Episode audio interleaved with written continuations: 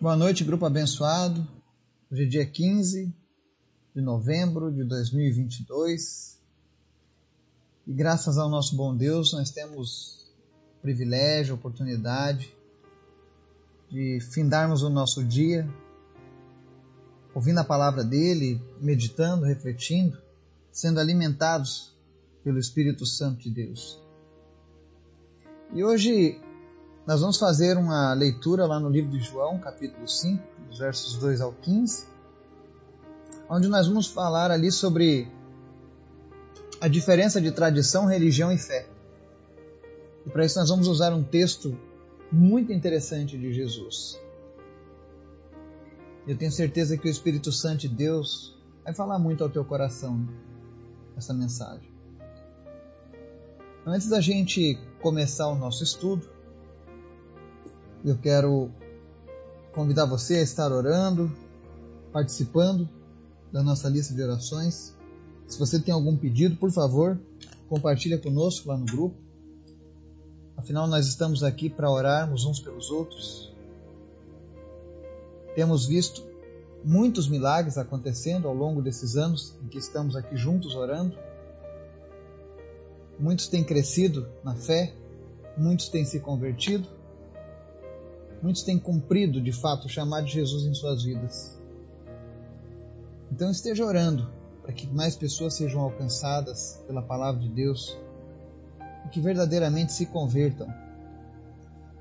Quero agradecer a Deus pelas pessoas que receberam melhoras, receberam curas.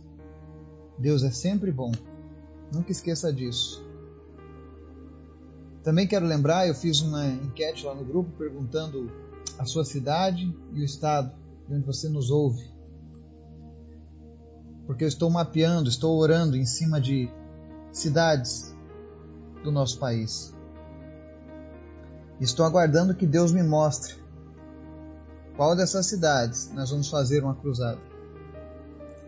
Então é muito, é muito importante que você que ainda não colocou a sua cidade, o lugar de onde você está nos ouvindo, coloca lá no grupo se você ouve pela internet, através do podcast, lá nós temos o nosso e-mail, o contato do WhatsApp, você pode mandar uma mensagem para nós. A minha intenção é que a gente crie uma lista de oração, colocando todas as cidades onde existe alguém que faz parte desse grupo. Amém? Ore pelas crianças da nossa nação, pela juventude. Ore pelo nosso país, para que o Espírito Santo de Deus venha trazer paz para a nossa nação. Que Deus venha quebrar o ciclo de corrupção e de tantas coisas ruins pelas quais o nosso país, infelizmente, é conhecido lá fora. Mas que as pessoas conheçam o Brasil como um país de um povo que serve ao Senhor. Amém? Vamos orar? Obrigado, Deus, porque tu és sempre bom, Pai. Mesmo quando não compreendemos, sabemos que o Senhor sempre tem um plano que é muito melhor do que os nossos. Nos ensina a aceitar a tua vontade. Nos ensina, Deus, a compreender a tua vontade nas nossas vidas. O Senhor conhece as necessidades de cada um nesse momento. E por isso nós te pedimos, Espírito Santo, nos ensina e fala conosco. Vem trazendo resposta, revelação para cada um que tem apresentado diante de ti um problema, uma necessidade. Tu conhece a minha necessidade, Pai. E eu sei que o Senhor sempre fala. Por isso eu te peço, fala conosco. Aqueles que precisam de cura, Senhor, visita. Traz cura na vida dessa pessoa. Em especial te apresento uma criança, Bento, em nome de Jesus, Pai, nós repreendemos a infecção bacteriana e fúngica que acomete a saúde dessa criança. Em nome de Jesus, que toda bactéria, que todo fungo deixe agora a vida dele, em nome de Jesus. E Deus, tudo aquilo que foi sequelado, tudo aquilo que estava sendo um problema na saúde dele, em nome de Jesus, que comece agora, Deus, a ser sarado. Deus, em nome de Jesus, restaura a saúde dessa criança. E que essa família, Deus, possa se aproximar cada vez mais e mais de Ti, Pai. Visita também a Agnailda e repreende as dores abdominais que ela tem sentido. Seja qual for a causa, a origem dessa, dessa doença, em nome de Jesus, nós oramos para que ela seja curada nesse momento. Todas as dores que ela esteja sentindo agora nesse momento desapareçam em nome de Jesus. E principalmente, Pai, que ela conheça, Deus, a tua palavra, o teu amor, o teu espírito. Que o Senhor se revele ao coração dela todos os dias, Pai. E que ela possa encontrar em Ti confiança, Deus, fé, em nome de Jesus. Visita aqueles que nos ouvem nessa noite, onde quer que eles estejam. Manifesta a presença do Teu Espírito Santo. E que essa pessoa possa ouvir a Tua voz, Deus. Eu oro, Deus, pela salvação meu Deus, em nome de Jesus, que nenhuma dessas pessoas que o Senhor tem colocado no nosso caminho se percam, mas que todas possam ser achadas de Ti, Pai. Que todas tenham certeza da salvação, segundo a Tua palavra. Alcança os nossos familiares que ainda não te servem. Eu te apresento, Deus, os nossos negócios, o nosso trabalho, os empregos. Nós apresentamos tudo a Ti nós apresentamos as nossas economias e pedimos, Deus, seu Deus de provisão. Não importa, Deus, o período, a estação que as pessoas estão vivendo, nós confiamos em Ti, Pai. Mas em especial, Espírito Santo, fala conosco através da Tua palavra. Nós te convidamos, Espírito Santo, a falar ao nosso coração nós te autorizamos, Espírito Santo de Deus, a nesse momento falar ao nosso coração, a nos despertar para uma vida de fé, para uma vida repleta do teu sobrenatural. Tira de nós, Pai, tudo aquilo que não te agrada. Mas fala conosco nessa hora, em nome de Jesus. Amém. Texto de hoje, João capítulo 5, versos 2 ao 15, diz assim: Há em Jerusalém perto da porta das ovelhas, um tanque, que em aramaico é chamado Betesda, tendo cinco entradas em volta. Ali costumava ficar grande número de pessoas doentes e inválidas, cegos, mancos e paralíticos. Eles esperavam um movimento nas águas. De vez em quando descia um anjo do Senhor e agitava as águas. O primeiro que entrasse no tanque, depois de agitadas as águas, era curado de qualquer doença que tivesse. Um dos que estavam ali era paralítico, fazia 38 anos. Quando o viu deitado e soube que ele vivia naquele estado durante tanto tempo, Jesus lhe perguntou: Você quer ser curado? Disse o paralítico: Senhor, não tenho ninguém que me ajude a entrar no tanque quando a água é agitada. Enquanto estou tentando entrar, outro chega antes de mim. Então Jesus lhe disse: Levante-se, pegue a sua maca e ande. Imediatamente o homem ficou curado pegou a maca e começou a andar. Isso aconteceu num sábado. E por essa razão, os judeus disseram ao homem que havia sido curado: Hoje é sábado, não é permitido a você carregar a maca. Mas ele respondeu: O homem que me curou me disse: Pegue a sua maca e ande. Então lhe perguntaram: Quem é esse homem que mandou você pegar a maca e andar? O homem que fora curado não tinha ideia de quem era ele, pois Jesus havia desaparecido no meio da multidão. Mais tarde, Jesus o encontrou no templo e lhe disse: Olhe, você está curado. Não volte a pecar, para que algo pior não aconteça a você. O homem foi contar aos judeus que fora Jesus quem o tinha curado. Amém? Essa é uma história bem famosa da Bíblia. A história do paralítico que foi curado próximo ao tanque de Betesda. Para você entender esse texto ele é rico porque ele mostra a tradição dos judeus, a religião dos judeus e a fé, que tem o poder de transformar a vida das pessoas. Essa tanque de Betesda, na verdade, a tradução desse nome Betesda é lugar da misericórdia divina. E por que, que ele era o lugar da misericórdia divina? Porque ali, uma vez por ano, as pessoas desciam para aquele lugar, elas tinham uma tradição. de que aquele lugar era um lugar sagrado e que quando o anjo agitava as águas, a primeira pessoa que entrasse era curada de qualquer enfermidade, seja lá o que fosse. Só que o interessante é que às vezes as pessoas falam assim no Novo Testamento, quando a gente prega sobre curas, sobre sinais, maravilhas, milagres, profecias. Algumas pessoas dizem assim: ah, isso foi só no tempo de Jesus e dos apóstolos, porque antes não tinha, foi só naquele momento. Mentira. O povo de Deus, ao longo da história, sempre teve um relacionamento com o sobrenatural. Mas assim como é nos dias de hoje, existiam pessoas que acreditavam no sobrenatural de Deus e viviam aquilo, aquilo, mas tinham outras que não. Por exemplo, quando Moisés estava no deserto, a nuvem da glória do Senhor descia sobre, sobre a tenda onde ele estava. E somente ele queria ficar naquela presença. Os demais sabiam, mas não queriam se misturar. Da mesma maneira, hoje Jesus continua falando com as pessoas, curando pessoas, fazendo sua presença real. Algumas pessoas desejam, outras não. E esse é o problema. Tem muitas pessoas que estão fazendo como aquele paralítico, como aqueles inválidos e doentes que ficavam lá na beira do tanque de Betesda. Ficam esperando um movimento nas águas. Isso é viver por uma tradição.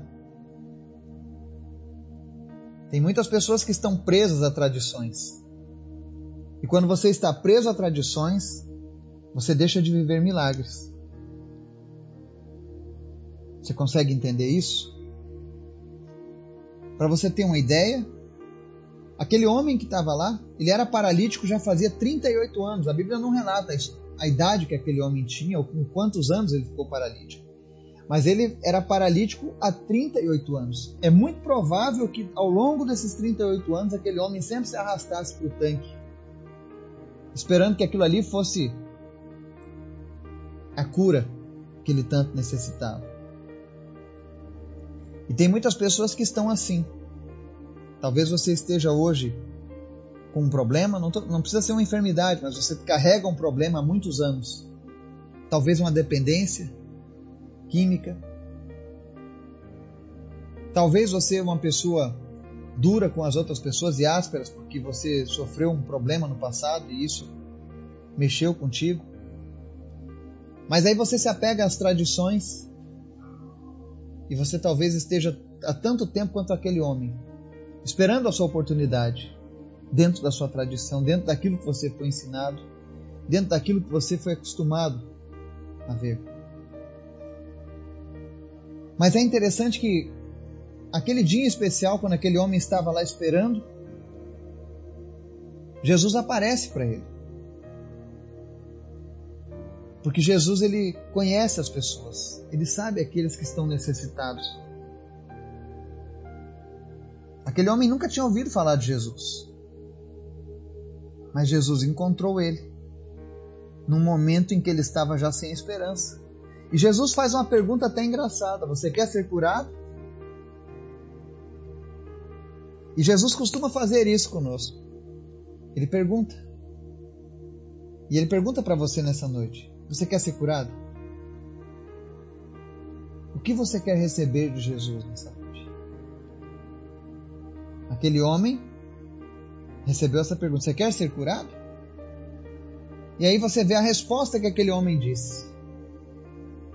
Verso 7 diz assim: Disse o paralítico: Senhor, não tenho ninguém que me ajude a entrar no tanque quando a água é agitada. Enquanto estou tentando entrar, outro chega antes de mim. Esse é o problema quando você se apega a tradições, se apega à religiosidade. Quando Jesus oferece se ele queria ser curado, talvez na mente dele ele entendeu: bom, esse homem vai me empurrar lá dentro do tanque. Ele vai me jogar lá no tanque na hora que, que o anjo agitar a água, ele vai, vai me ajudar, porque antes não tinha ninguém que me ajudasse. Então pode ser que esse homem me jogue lá dentro do tanque e eu seja curado. Às vezes você está esperando uma solução de Deus que está condicionada à forma em que você aprendeu e que você foi criado. Mas não é isso que Jesus quer oferecer para você. Jesus quer oferecer o inusitado. Jesus quer usar a, a sua fé para mudar algo na sua vida.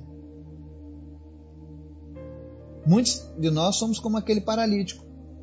Quando Jesus oferece a cura, a gente pensa: eu não tenho dinheiro para fazer esse tratamento médico, ou então esse tratamento é muito difícil de conseguir alguém para fazer. Porque nós pensamos em soluções humanas. É o natural do homem. Mas aí Jesus chega de uma maneira surpreendente no verso 8 e diz assim: Então Jesus lhe disse: Levante-se, pegue a sua maca e ande. Eu amo Jesus. Porque Jesus viu aquele homem com aquela mente condicionada a olhar apenas de maneira carnal. Mas Jesus reconhecia que tinha fé naquele homem. Se não houvesse fé, ele não estaria esperando na frente daquele tanque. E entenda que, assim como o povo de Israel vivia com essas visitas sobrenaturais ao longo da sua história, hoje nós, como povo de Deus, temos muito mais possibilidades do sobrenatural do que os homens do Antigo Testamento. Porque naquele tempo o Espírito Santo visitava apenas poucas vezes, mas hoje o Espírito Santo habita dentro de mim e de você. Eu faço as orações aqui no grupo, mas quem cura não é o Eduardo, mas é o Espírito Santo agindo. Então, cada vez que a gente ora, é o Espírito Santo quem está realizando esse milagre. E é por isso que é tão importante a gente orar e colocar a nossa fé em ação. É por isso que é necessário que a gente creia no sobrenatural de Deus. Porque foi para isso que Deus nos chamou. E aí Jesus diz para aquele homem: levanta, pega sua maca e anda. Por 38 anos, aquele homem depositava a fé dele numa tradição e nada acontecia com ele. Mas o dia que ele depositou a fé dele em Jesus, nas palavras de Jesus, aí ele foi curado. Você nota que Jesus não disse: eu estou te curando agora, pega a sua máquina. Não, ele simplesmente diz: levanta e anda. Isso se chama autoridade. E quando nós entendemos a autoridade de Jesus e nós ativamos a fé através da obediência, os milagres acontecem. Eu não sei qual é o milagre que você precisa de Jesus. Mas se você reconhece a autoridade do Cristo e você tem fé, haja com a, com a, com a sua obediência. Aquele homem foi curado. A palavra diz que imediatamente o homem ficou curado, pegou a maca e começou a andar. E aí você nota, na minha e na sua Bíblia, no verso 9, no finalzinho, diz assim: Isso aconteceu num sábado. Mais uma vez a gente vê o problema da religiosidade. A religiosidade denunciava que aquilo aconteceu num sábado. E até hoje nós temos pessoas que vivem ainda com certos preceitos que já foram cumpridos em Cristo. No verso 10 fala que quando os judeus viram aquele homem carregando a maca, eles não se alegraram porque ele havia sido curado.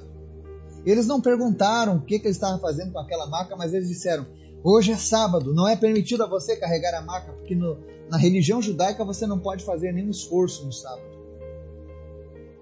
Mas isso era mentira. Porque se o boi de algum dos fariseus caísse no buraco, eles iam lá e tiravam. Eles não deixariam o animal morrer. Eles eram seletivos na religiosidade. Assim como são as pessoas no dia de hoje. As religiões são seletivas. As regras são de acordo com o tipo de pessoa que está recebendo.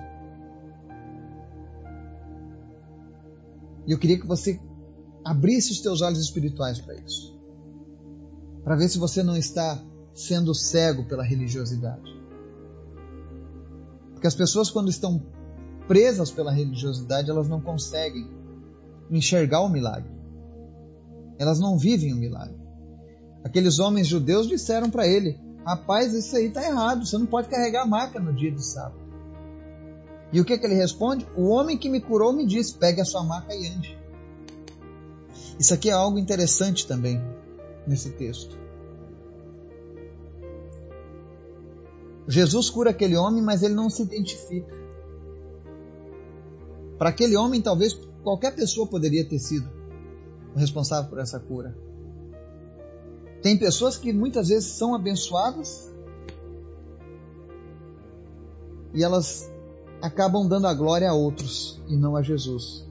Saiba que somente Jesus tem o poder para fazer o bem, para curar. Ninguém mais. Mas Jesus não se preocupa com honras e glórias e títulos e fama.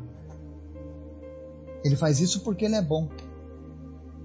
E aí os judeus perguntam para ele: quem foi que mandou você pegar essa maca e andar? Mais uma vez a religiosidade entra em ação. Ao invés de estarem perguntando quem é esse homem milagroso, quem é esse enviado de Deus, não. Quem foi que mandou você pegar a maca e andar? Como se fosse uma coisa terrível alguém ser curado. Eu confesso para vocês, quando eu estava agora na Etiópia, eu estava fazendo evangelismo de ruas, e um homem paralítico veio até mim. E aí eu disse para ele: Posso orar por você, para Jesus curar você da sua paralisia? E sabe o que, que o homem me disse? Não toque em mim. Eu já tenho a minha religião. Eu sou ortodoxo, com muito orgulho. Eu não preciso que você ore por mim. Eu fiquei chocado com aquilo. Mas ele recusou a cura. Não a cura que o Eduardo oferecia, mas a cura de Jesus na vida dele. Ele preferiu se apegar à sua religiosidade, e aí ele mostrou para mim um crucifixo que ele tinha no pescoço, todo orgulhoso. E ele mostra aquele crucifixo para mim e pergunta: O que você acha disso, disso aqui? Eu digo: Foi nessa cruz que eu e você tivemos os nossos pecados redimidos. Eu acho esse talvez o maior símbolo de redenção da humanidade. O símbolo mais triste e mais lindo que nós podemos encontrar. Mas a religiosidade daquele homem impediu que ele fosse curado naquele dia. Porque para ele era mais importante seguir a religião do que receber a cura de Jesus. E muitos fariseus, judeus, passaram por isso. Enquanto os judeus estavam ensinando nas sinagogas a respeito da vinda do Senhor, a respeito da palavra de Deus, o próprio Deus estava no lado de fora da sinagoga curando pessoas, salvando almas e mostrando que o reino de Deus já havia chegado. Você está entendendo a diferença da religiosidade? É por isso que ela é tão perigosa. E há tantas pessoas que estão presas na religiosidade.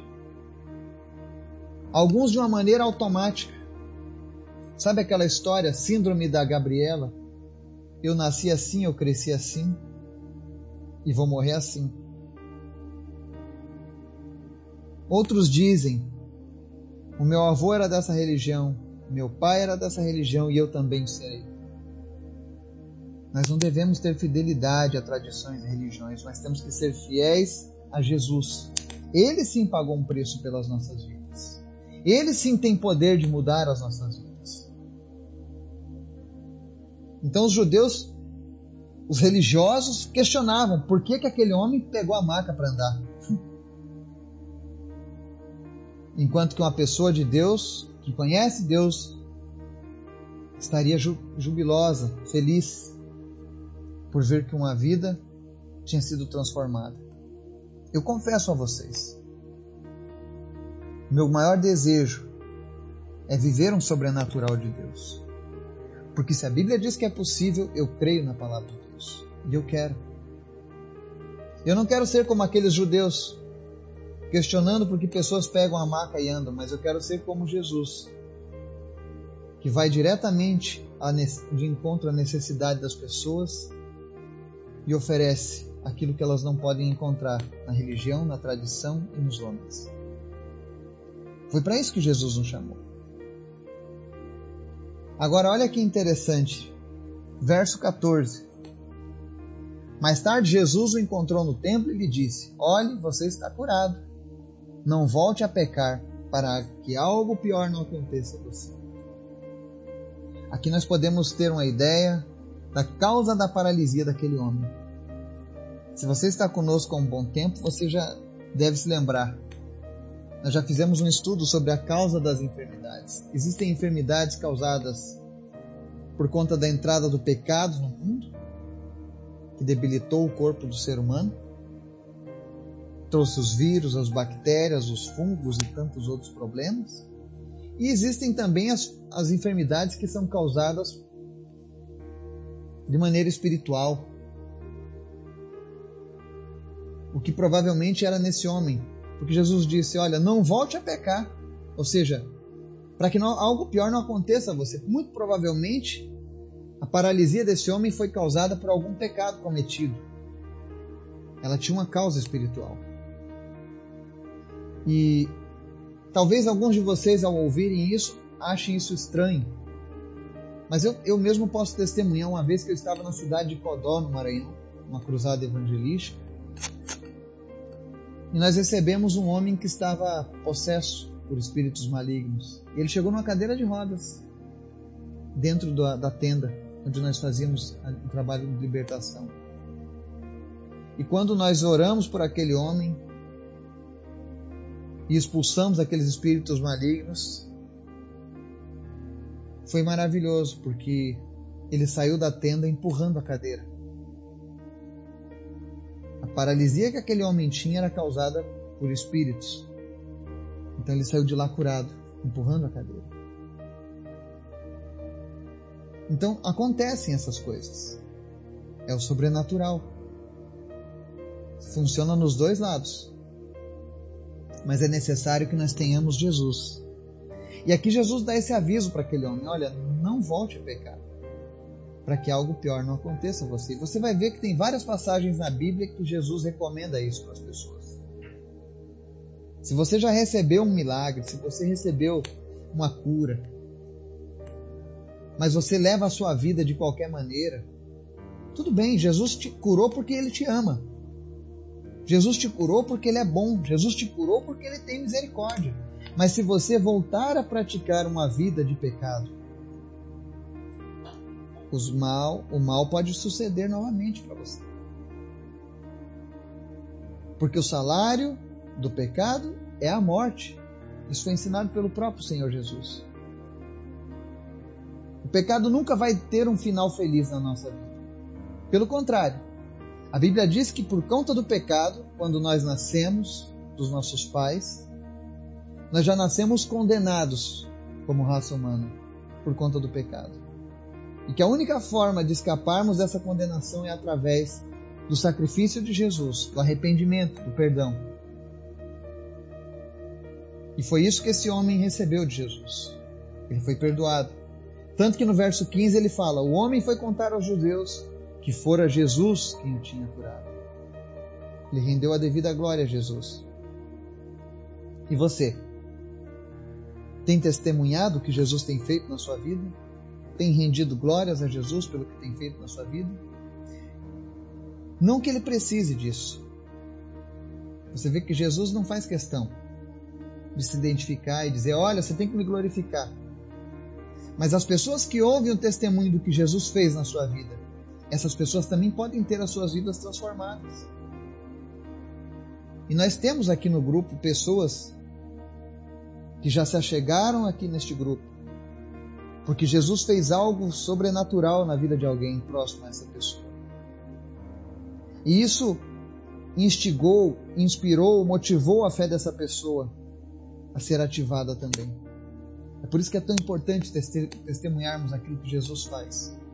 Jesus não precisa, mas os nossos vizinhos, os nossos amigos, as pessoas da nossa cidade precisam ouvir de Jesus. Precisam saber que há uma esperança, que elas não precisam ficar indo na beira do tanque, esperando a água ser agitada para que o um milagre aconteça. Jesus pode ir até você, aonde você estiver. Se você tem algo que você precisa de um milagre nessa hora, eu quero dar a você um momento para que você clame agora a Jesus. Se você se sente como aquele homem à beira do tanque, Todas as vezes você acha que agora vai e há um retrocesso. Convide Jesus e diga para Ele o que você quer nessa noite. Eu tenho certeza que Jesus ele vai falar com você. O Espírito Santo de Deus é quem dirige essa mensagem. E se ele trouxe essa mensagem é porque tem pessoas aqui que estavam precisando compreender essa necessidade que Jesus tem colocado no teu coração. Que o Espírito Santo de Deus guarde a sua vida e te abençoe. No nome de Jesus. Amém.